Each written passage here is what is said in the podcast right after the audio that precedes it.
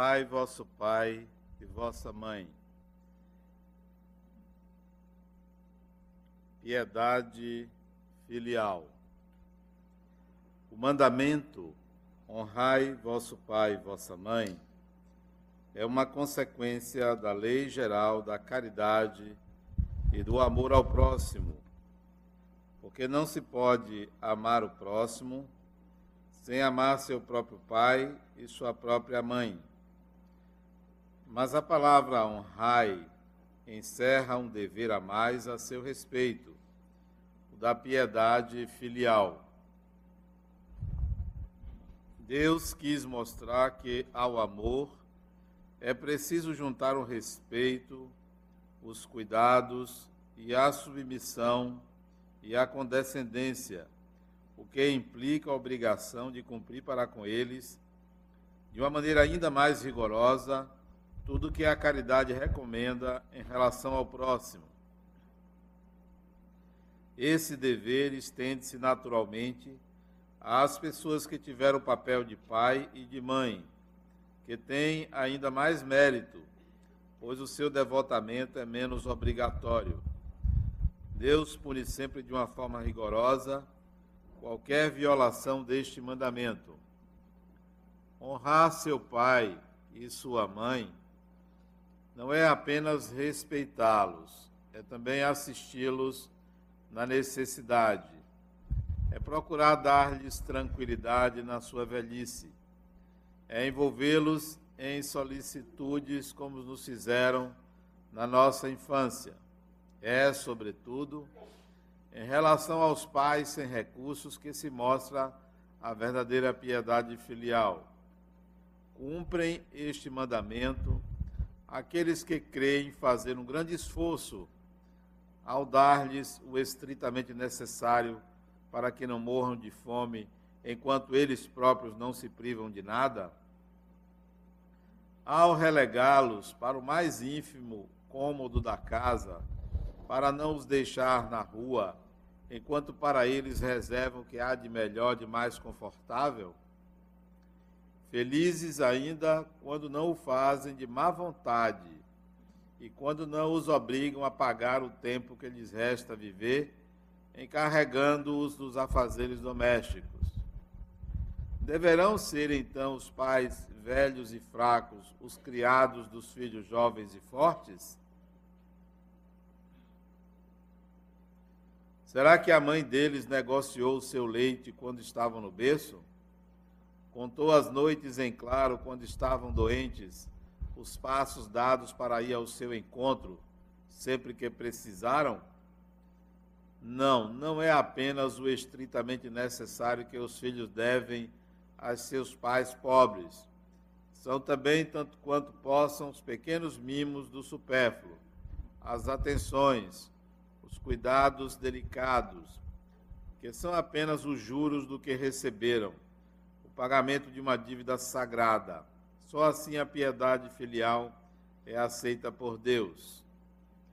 Infeliz daquele que esquece o que deve aos que o sustentaram na sua fraqueza, que com a vida material, material lhe deram a vida moral, que muitas vezes se impuseram duras privações para assegurar o seu bem-estar.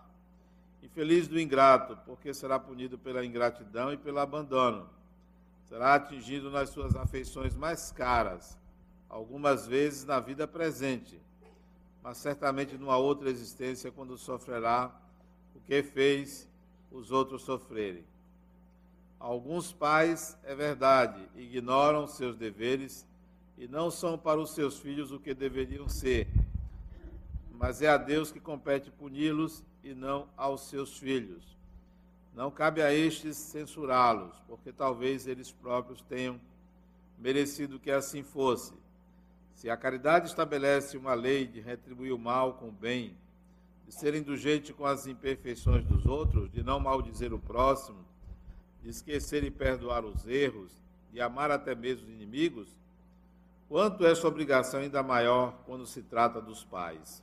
Os filhos devem, portanto, tomar como regra de sua conduta em relação aos pais todos os preceitos de Jesus relativos ao próximo. E dizer-se que todo procedimento condenável dirigido a um estranho é ainda pior quando dirigido ao próximo. E o que pode ser apenas uma falta do primeiro caso, pode tornar-se um crime no segundo, porque então, porque então a falta de caridade junta-se à ingratidão.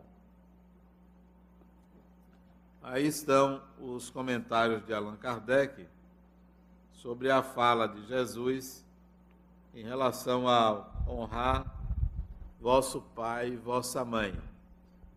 Antes de comentar, eu gostaria de dizer que o livro O Evangelho segundo o Espiritismo foi escrito há 150 anos, portanto, em 1864 e traz uma, numa linguagem, vem numa linguagem característica da época. Vocês vão ouviram e vão ler, Allan Kardec falou que Deus pune sempre, de uma forma rigorosa.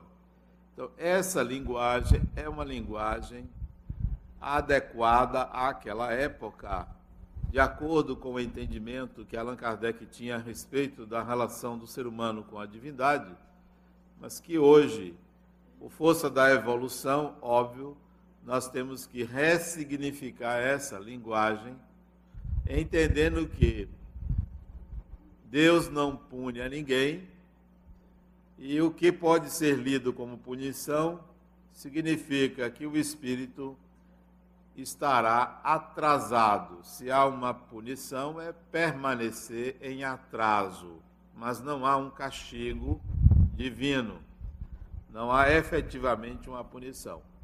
Então, tudo aquilo que a gente lê, principalmente uma leitura de um livro é antigo, é preciso que a gente ressignifique. Não que a gente precise alterar, porque uma obra não deve ser alterada mas é preciso a gente compreender à luz de novos ensinamentos. Bom, em relação a honrai vosso pai e vossa mãe.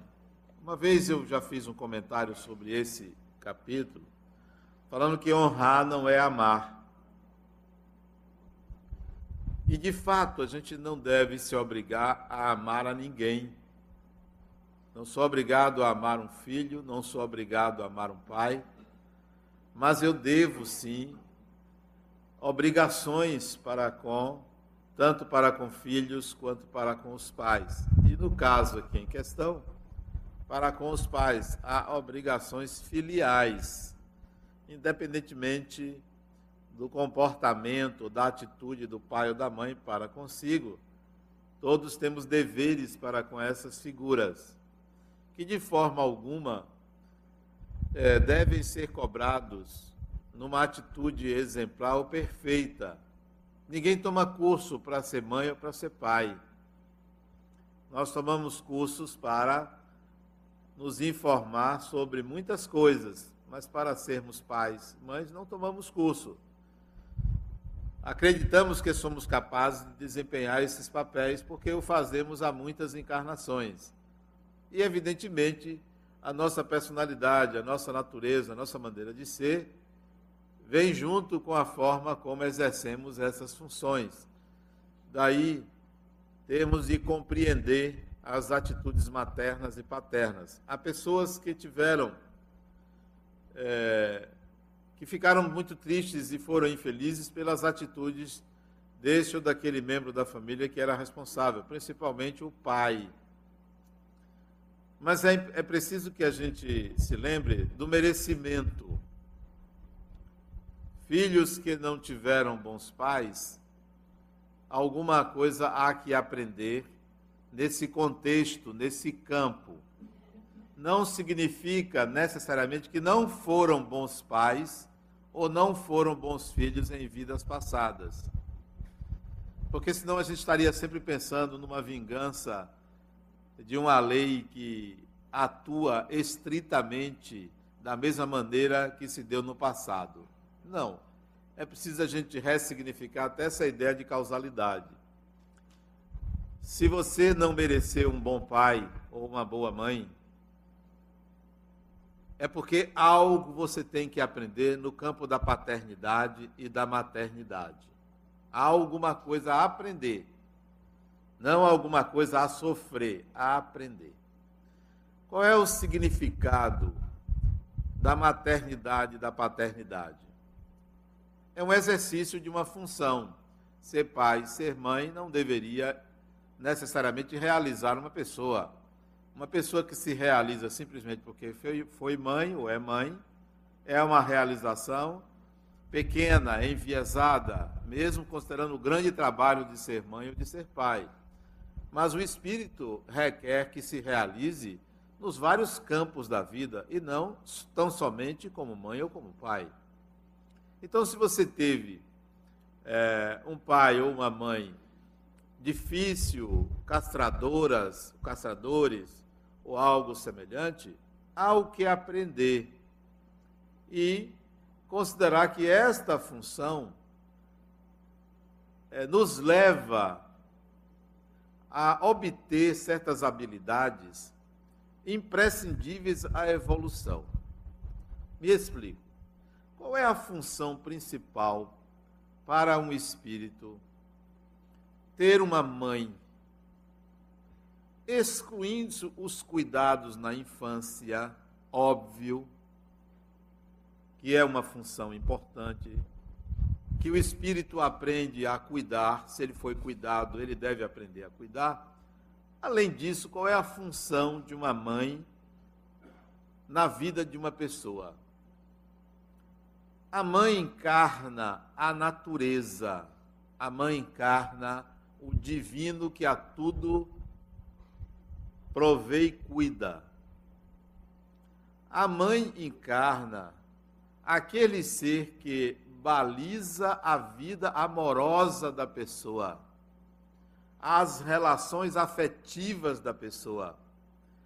Se o espírito tem uma mãe recebe na sua encarnação uma mãe pouco afetiva, que lhe dispensou pouquíssimos cuidados, que não lhe deu carinho, que nem demonstrou o amor que se deve ter por uma pessoa, certamente esse é o seu problema. É isto que você precisa aprender a desenvolver em você, já que você não mereceu ter daquele espírito. Então, se você passou, passa por isso, não se esqueça que suas relações afetivas são balizadas pela relação que você teve com sua mãe, ou pelo espelho que ela serviu, ou como foram as relações dela com o mundo, com as pessoas, principalmente com o marido. Se é que o teve. O que é que você tem que aprender então quando você encarna numa família cuja mãe tem, apresenta essas características sombrias, negativas. E isso são aspectos da sua alma a serem desenvolvidos. A afetividade, capacidade de amar, capacidade de estabelecer relações afetivas em todos os níveis, tanto para baixo como para cima, quanto no mesmo nível em que você se encontra. Analisando a função paterna, para que, que serve ao espírito não só exercer essa função, como lidar com o pai. Na hipótese do espírito nascer numa família cujo pai não foi suficientemente provedor, não estabeleceu ao espírito um sistema de limites, não soube dizer não, ou, ao contrário, foi extremamente rigoroso déspota e autoritário para com esse espírito, se esse pai sequer lhe considerou como pessoa e não orientou para o mundo, então se você nasce numa situação dessa, há algo a aprender. O que é que precisa o espírito aprender se ele nasce nessa circunstância? Cujo pai, por exemplo, era alcoolista, se o pai batia na mãe, se o pai era rigoroso, se o pai impôs à família quase que um sistema de campo de concentração ou algo parecido. O que é que você precisa aprender? A função do Pai para o Espírito é a função que estabelece para nós a capacidade de vencer o mundo. Enquanto a mãe nos oferece a capacidade de nos relacionar afetivamente, o pai sugere, oferece ao espírito, ou deve oferecer, a capacidade de vencer os desafios que o mundo, que a sociedade, que a vida oferece no campo principalmente profissional e no campo do estabelecimento de uma identidade e no estabelecimento de limites para a sua personalidade. Se você teve um pai ruim, difícil, problemático, você precisa aprender a vencer o mundo, a se estabelecer no mundo, a encontrar seus limites, a desenvolver suas habilidades, a vencer a si mesmo. É isso que você precisa aprender. Pai e mãe, então, são titãs, são vetores que nos devem oferecer competências e habilidades para o nosso processo evolutivo. É um grande equívoco ao espírito ficar brigando com o seu passado, encarnando na figura materna ou na figura paterna. Isso é um atraso espiritual. Ah, porque meu pai fez isso ou fez aquilo comigo. Ah, porque minha mãe não fez isso ou não fez aquilo comigo. E ficar justificando suas derrotas por esses motivos. É um atraso espiritual. Ora, distingua a pessoa da função. Se uma pessoa foi sua mãe, foi por uma encarnação. Né, não necessariamente foi sempre ou será sempre. Claro que não.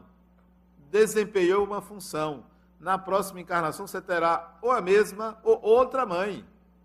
Mas sempre, por enquanto, precisará de mãe, porque pessoas não nascem em árvores nem em máquinas. Todo ser humano passa por dentro de outro. E esse dentro de outro é a mãe. Então, aquela pessoa que você chama de mãe, encarnada ou desencarnada, está ou estava desempenhando uma função e distinga a pessoa da função. A pessoa da função. Para não sobrecarregar a pessoa com a função. Aquele espírito que foi meu pai desempenhou aquela função de pai para mim. Para o pai dele, desempenhou a função de filho. Para a mulher dele, desempenhou a função de marido. São funções. Mas é preciso que você enxergue a pessoa. E aí, falando da pessoa de meu pai, como pai, fantástico, fantástico. Me orientou, cometeu um equívoco. Meu pai cometeu um equívoco grave para muita gente gravíssimo, mas extremamente prazeroso para mim. Cometeu o equívoco grave de não me dar limites. Tudo era para mim. Gravíssimo um pai fazer isso.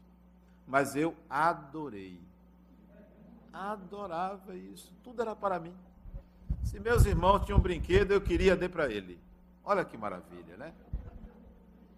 Para muita gente, isso seria um desastre, porque geraria uma, um vício, um hábito egocêntrico, geraria um espírito com uma personalidade sem limites, achando que pode tudo. Aliás, eu tenho um pouquinho disso. Achando que pode tudo, né?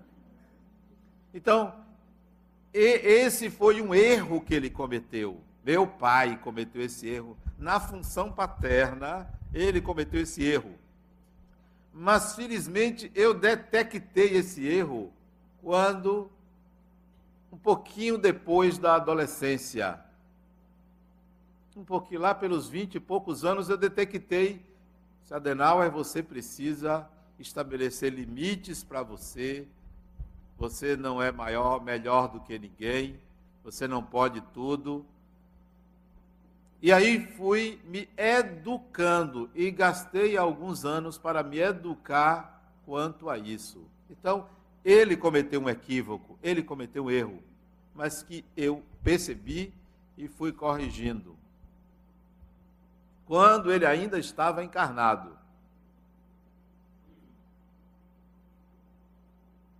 Mas nas demais atribuições de ser pai, não, perfeito. Quatro anos de idade, meu pai já me ensinava matemática, tabuada naquele tempo, tabuada.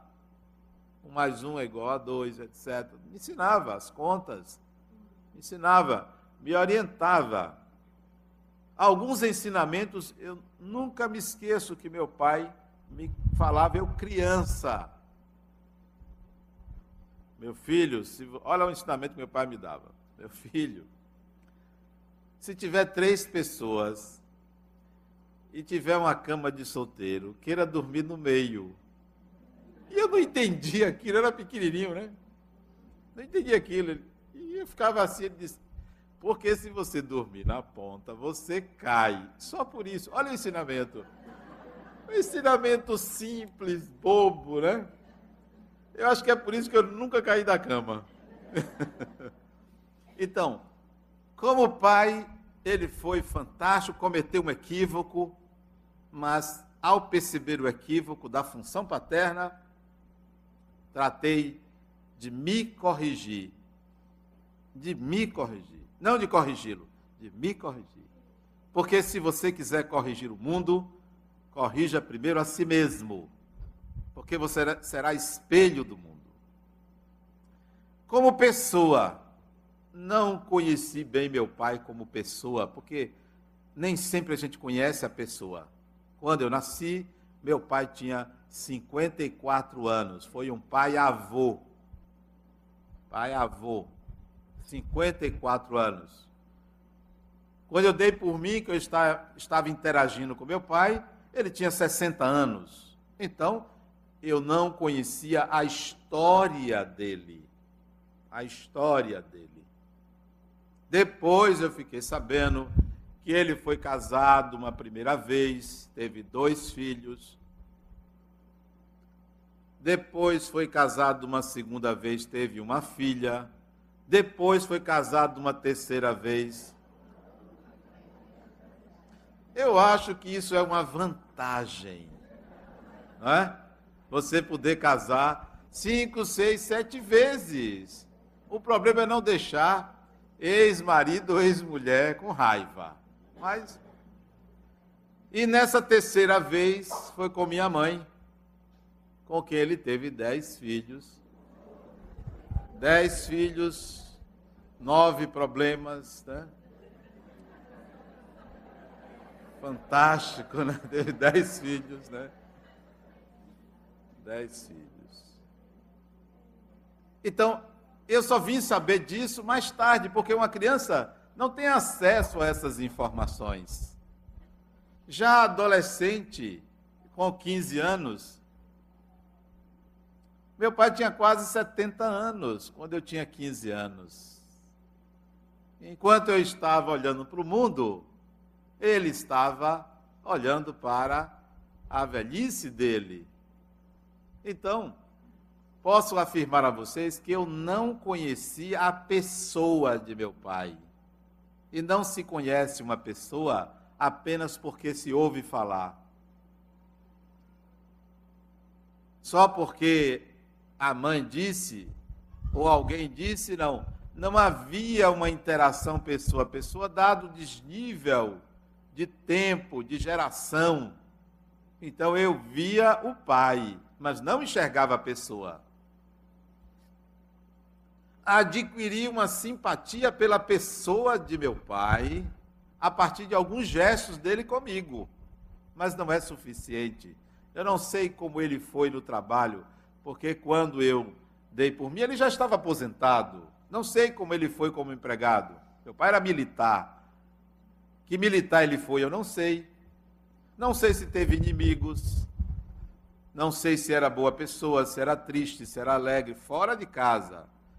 Não sei se traiu, se não traiu. Não sei nada da pessoa. E é difícil os filhos conhecerem a pessoa do seu pai ou da sua mãe. Se atém à função, se teve bom pai ou não. Mas isso não é lidar com a pessoa. E é difícil lidar com a pessoa, é difícil enxergar a pessoa. A gente tende a sobrepor os papéis e permitir que a função coopte a pessoa.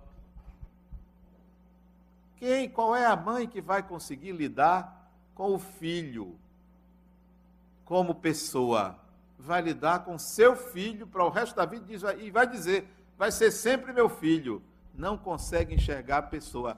Às vezes é um mau caráter, mas ela diz: não, é meu filhinho, não toque no meu filho. Ela vai defender o filho, mas vai se distanciar da pessoa. É uma arte você enxergar a pessoa e não a função.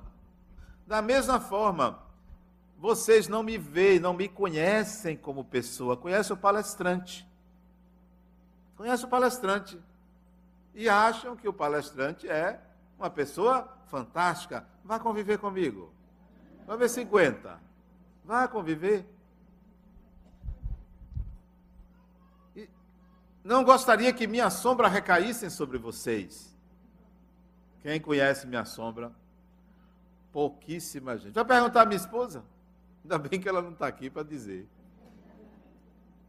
Não, a gente não conhece o outro. Nós lidamos com papéis, com funções. Então, será que você consegue agora separar a pessoa de seu pai do papel, da função do pai? Vão ter surpresas, surpresas incríveis. Vão descobrir que quem ainda se relaciona com o pai ruim tem dificuldades de vencer o mundo.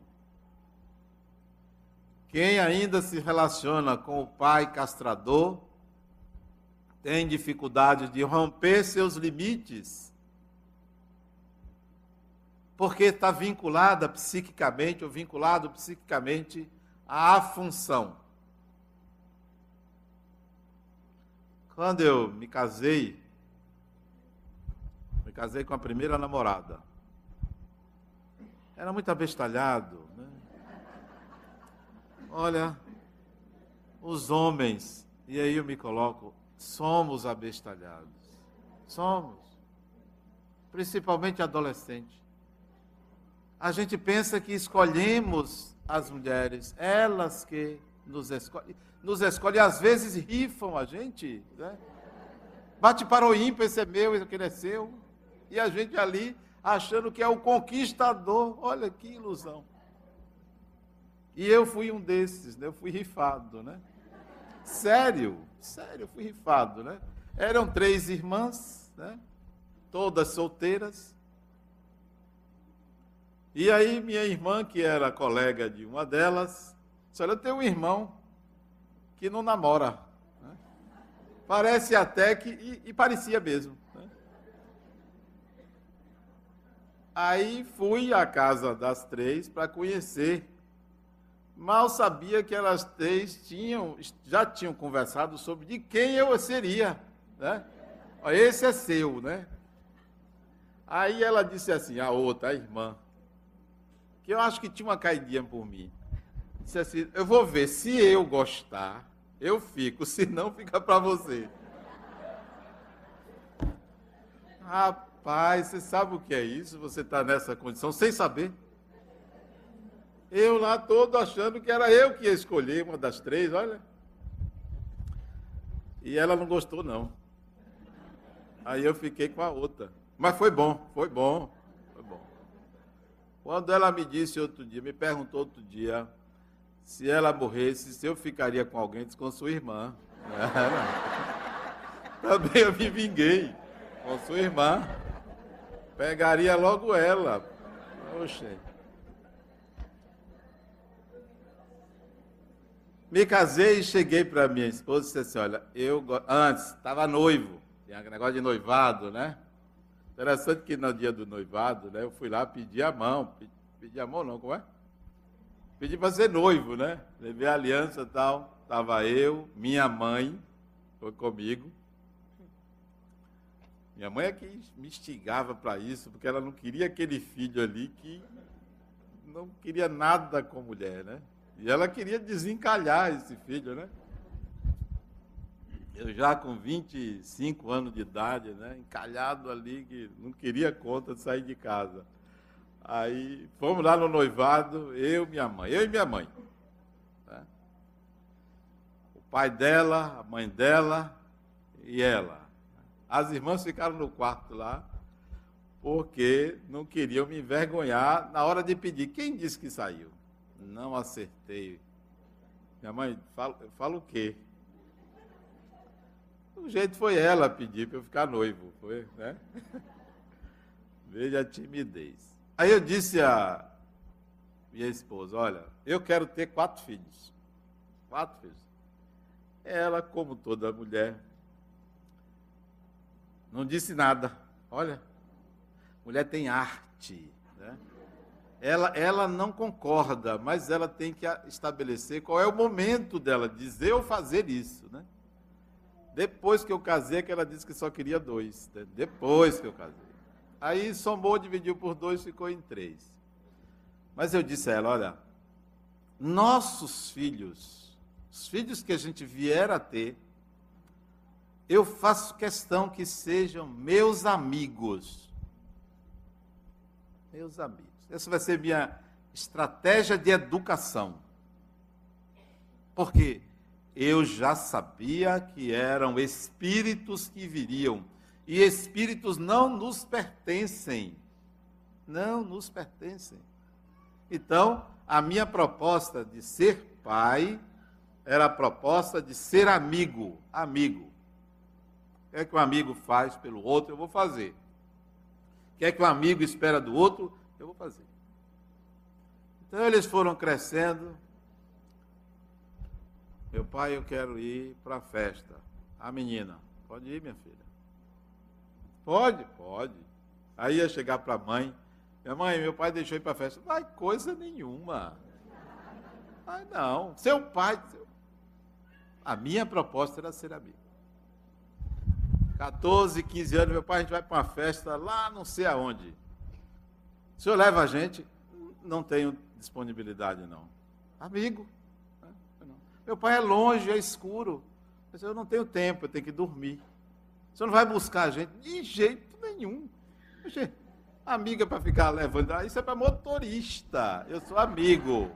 Não vou buscar. Eu vou dormir, que eu tenho que trabalhar no dia seguinte. Nunca fui pegar filho em festa de madrugada, nem meia-noite, nem dez horas da noite. Quer se divertir? Arranje os meios. Né? Amigo. Meu pai está aqui o boletim. Tudo ruim. Meu filho, não se preocupe com nota, não, que você, você resolve isso. Você vai, você vai se sair bem. Queira ser boa pessoa, bom ser humano bom amigo. Nunca me preocupei com nota, com desempenho escolar. Então vocês vão dizer aí: olha o péssimo pai aí. Assumo, isso eu herdei de meu pai. Porque a minha proposta não foi de criar máquinas ou robôs, foi de educar pessoas para desempenharem a capacidade de estar no mundo e ser um bom cidadão, uma boa pessoa, e não simplesmente alguém bem informado ou bem sucedido materialmente.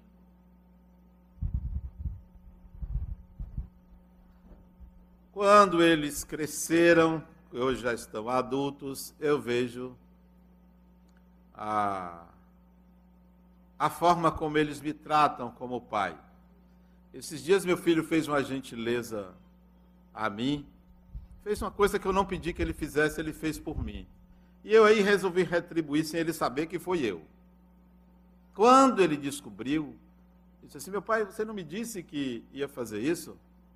Disse, Meu filho, nem sempre a gente diz o que a gente faz pelo outro. Ele disse: Muito obrigado, isso você merece. Se é uma coisa que eu acho, o que eu faço por você é porque você merece. Porque eu gosto da sua personalidade. Quer saber? Eu disse a ele: Eu às vezes tenho inveja de você, que eu, na sua idade, eu queria ser assim como você é. Aí ele fica cheio de dente, né? Eu não quero que ele seja, nem quis que fosse meu filho, mas sim um amigo. Um amigo. Porque a função de filho cessa. Com a desencarnação, cessa. Pode ser que na próxima encarnação ele venha como irmão, irmã, marido, mulher, pai, ou até eu nem encontre na próxima encarnação, mas ficou o amigo. Ficou o amigo. Ficou. Que sempre que a gente se reencontrar, ou desencarnado ou encarnado, vem o sentimento de amizade. E não de posse, de ser pai. Não, não é meu. Eu cumpri uma função. Mas, independentemente da função de pai, eu desenvolvi uma outra relação. Amigo. Meu amigo. Uma vez eu hospedei um irmão meu, um irmão parasita, não queria nada. Né? Parasita, hospedei na minha casa. Hoje não, hoje ele trabalha. Hoje ele, ele encontrou o caminho dele. Eu hospedei ele lá em casa. Ele ficou lá, era para ficar dois dias, o fim de semana, ele ficou dois meses, né? Parasita, parasita. Aí ele conversava muito com meu filho, meu filho era pequeno. Ele chegou para meu filho e perguntou assim: Isso eu saber, depois ele veio me contar. Diego, o que, que você mais admira em seu pai? Perguntou uma criança, acho que Diego tinha sete, oito anos de idade. Que, que você mais admira seu pai? E meu irmão me perguntou, o que, que você acha que ele respondeu? Essa é uma pergunta que vocês devem se fazer. Como é que meu filho me vê? Ou como é que minha filha me vê? Sem que eu saiba, sem que esteja falando para mim, por terceiros, em segredo. E eu pensei que meu filho ia responder assim. E eu disse a meu irmão, eu acho que ele falou o seguinte: que ele gosta de mim porque eu sou inteligente. Ele gosta de mim porque eu dou liberdade a ele. Ele gosta de mim porque eu brinco e passeio com ele. Meu irmão disse, ele não disse nada disso. Ele disse uma coisa. Eu fiquei surpreso. Surpreso. Porque quando você diz pensa, o que o outro acha de você. Isso é o que você acha que faz pelo outro. Não é o que o outro pensa de você. E meu irmão me disse assim: Você sabe o que ele disse de que admira em você? Sei. Agora eu não sei, não foi nada disso. Não foi nada disso ele diz que o que mais admira em você é o carinho que você tem por ele. O carinho. Porque adquiriu o hábito de dar carinho, de tocar os filhos. De abraçar, de beijar, de botar no colo. Ontem, minha filha chegou de São Paulo para cá, para passar o dia dos pais comigo. Liguei para outra ontem, reclamei por que, que ela não vinha. Né? Disse, meu pai, mas não deu para ir. Mas minha filha, É um pulo, você está aí na Inglaterra, só vir aqui. Né? Vem volta. Chegou ontem minha filha com meu minha neta. Senta aqui no meu colo, vamos nos abraçar. Porque a nossa, não precisou dizer, né? Que a nossa relação é uma relação de amizade, de carinho. Ficamos conversando até tarde da noite. Isso é que vai ficar, isso é que importa. Então, ele disse para meu irmão: é o carinho que meu pai tem por mim. E eu não imaginava que era isto. Mas era isso que a personalidade dele valoriza. Era essa função que para ele era mais importante do que as outras. Era receber carinho. Nunca é tarde para fazer isso. Nunca é tarde. Ah, mas você não conhece meu pai. Sim, mas você se conhece, sabe da sua dificuldade em dar carinho quando não recebe, porque se você não consegue é porque você está ainda num sistema de troca. Você só dá se receber. Que tal você dar porque você tem para dar? Será que você consegue separar pai da pessoa?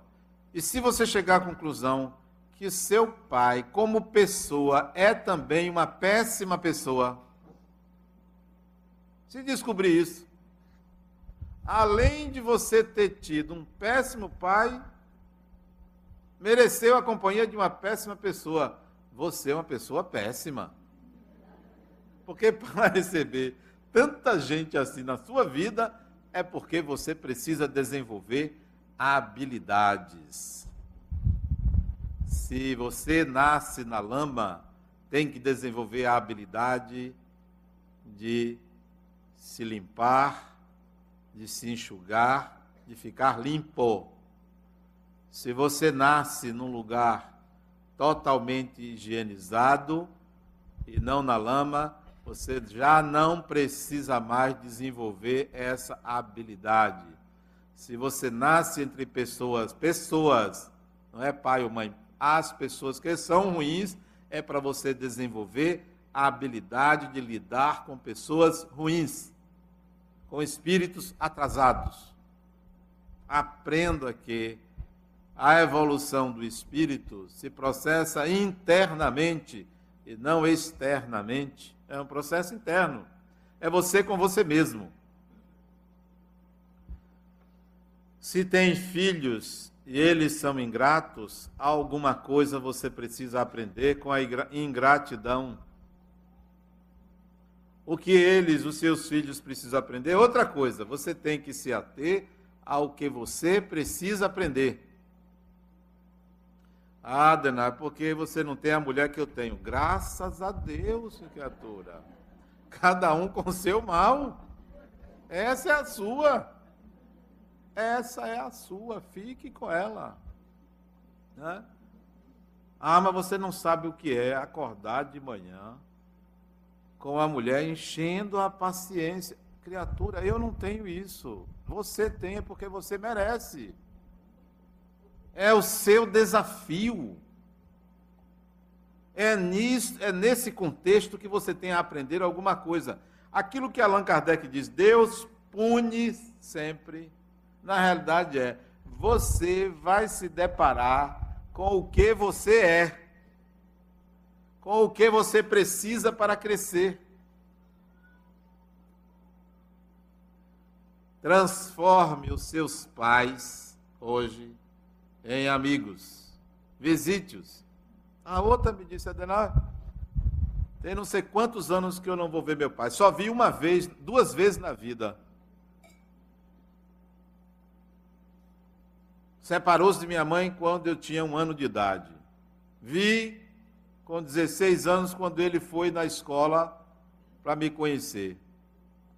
Para mim era indiferente e vi depois no meu casamento porque ele apareceu lá, porque não foi convidado. Não gosto dele.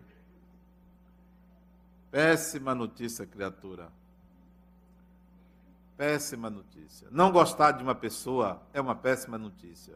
Uma pessoa que não gosta da gente não é um problema. O problema é quando nós não gostamos da pessoa. Péssima notícia. Resgate o Pai interno. Resgate. Vá em busca. Vá em busca de uma relação possível. É um desafio para você seja pai, seja mãe, seja quem for. É um desafio. Nascer em circunstâncias aversivas é um desafio ao espírito. Nascer em circunstâncias ótimas é uma responsabilidade para o espírito. Se é ruim, desafio para você crescer. Se é ótimo, desafio para você fazer os outros crescerem, porque você nasceu em circunstâncias ótimas. Isso tudo porque nós vivemos em família, nós somos uma única família, a família universal, então a gente deve é, ir em busca da evolução, aprendendo e realizando. Aprendendo de um lado e fazendo de outro. Fazer de conta que não está acontecendo nada não é comigo, é ser indiferente, é ser igual a uma pedra. Eu nunca vou me esquecer também de uma vez que um espírito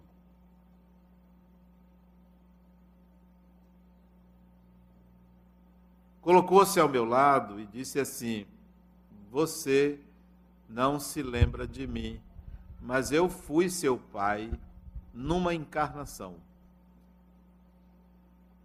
Isso eu devia ter vinte e poucos anos, numa reunião mediúnica.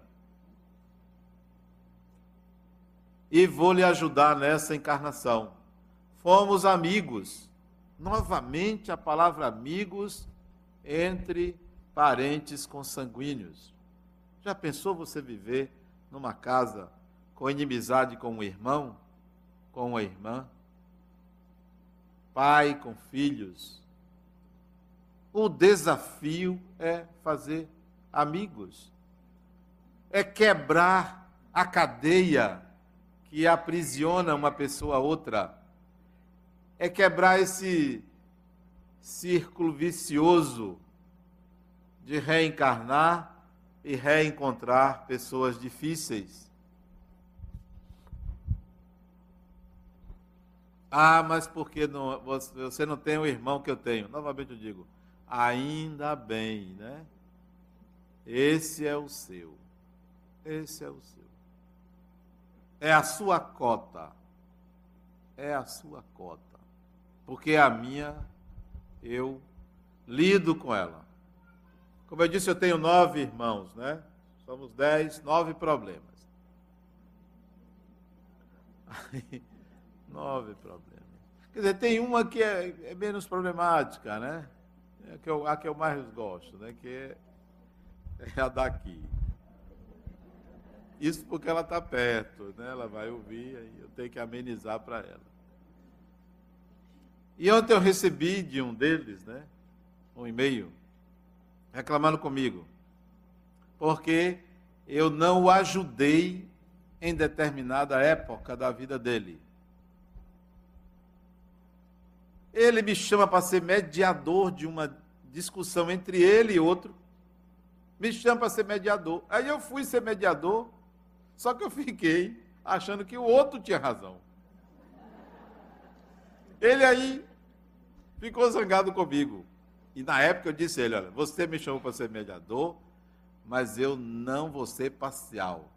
Você errou. Ele tem razão. Se você vai ficar zangado comigo, problema seu, mas eu não vou me zangar com você. Aí ele engoliu aquilo continuamos nossas relações. Aí, ontem, anteontem ele me pediu uma coisa, eu neguei. Aí ontem ele disse, novamente você fica contra mim. Né? Eu disse, aí eu respondi no zap zap, porque você merece. Só vou estar do seu lado quando eu achar que você está agindo corretamente. Porque não é porque é irmão, que eu vou ser condescendente. Não é porque eu quero que seja meu amigo eu vou passar a mão na cabeça. Mas disse ele: continua aberto a você. Ah, vou me afastar de você. Não se afaste, porque eu gosto muito de você.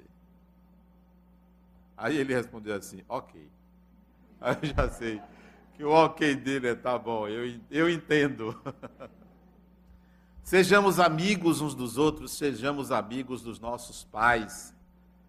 E amanhã não é o dia dos pais, não é o dia dos pais amanhã. Né? O dia dos pais é todo dia dentro de nós.